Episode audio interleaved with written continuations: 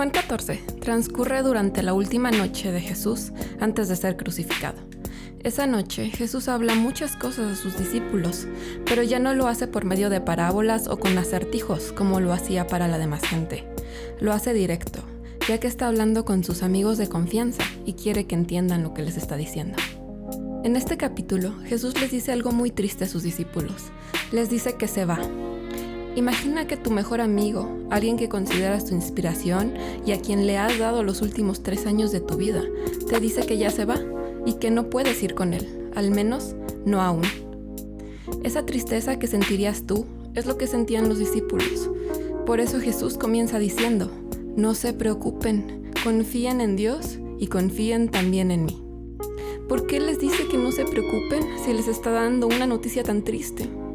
Lo dice porque aunque la separación física sería difícil, había regalos preparados para ellos con su vida. El primer regalo es que Jesús les da el propósito del por qué se va.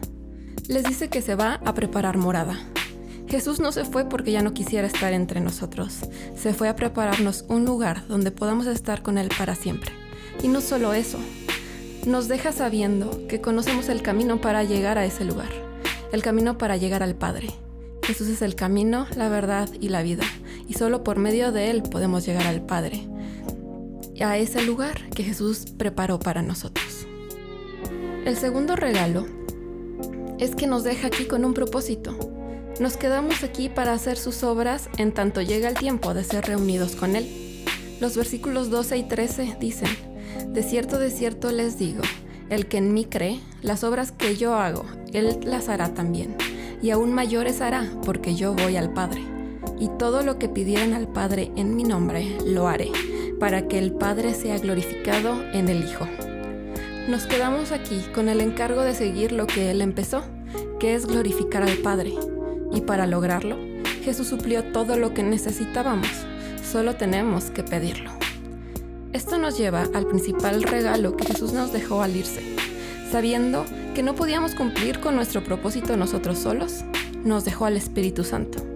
El Espíritu es la manifestación de Dios en la tierra y tiene muchas funciones. Solo en este capítulo le conocemos como el Consolador, el Espíritu de verdad, el que nos enseña y nos recuerda lo que Jesús dijo. El Espíritu Santo es el mayor regalo de todos, porque mientras Jesús estuvo en esta tierra, la manifestación del Espíritu era a través de Él, pero al irse, dejó al Espíritu para que actuara a través de nosotros. En el versículo 17 Jesús dice, el Espíritu de verdad, al cual el mundo no puede recibir porque no lo ve ni le conoce, pero ustedes le conocen porque mora con ustedes y estará en ustedes. Mientras Jesús estaba con ellos, el Espíritu moraba con ellos porque estaba en Jesús, pero al irse Jesús dijo que el Espíritu estaría en ellos. A veces pensamos que hubiera sido un privilegio vivir en los días de Jesús y haberlo visto como uno de nosotros.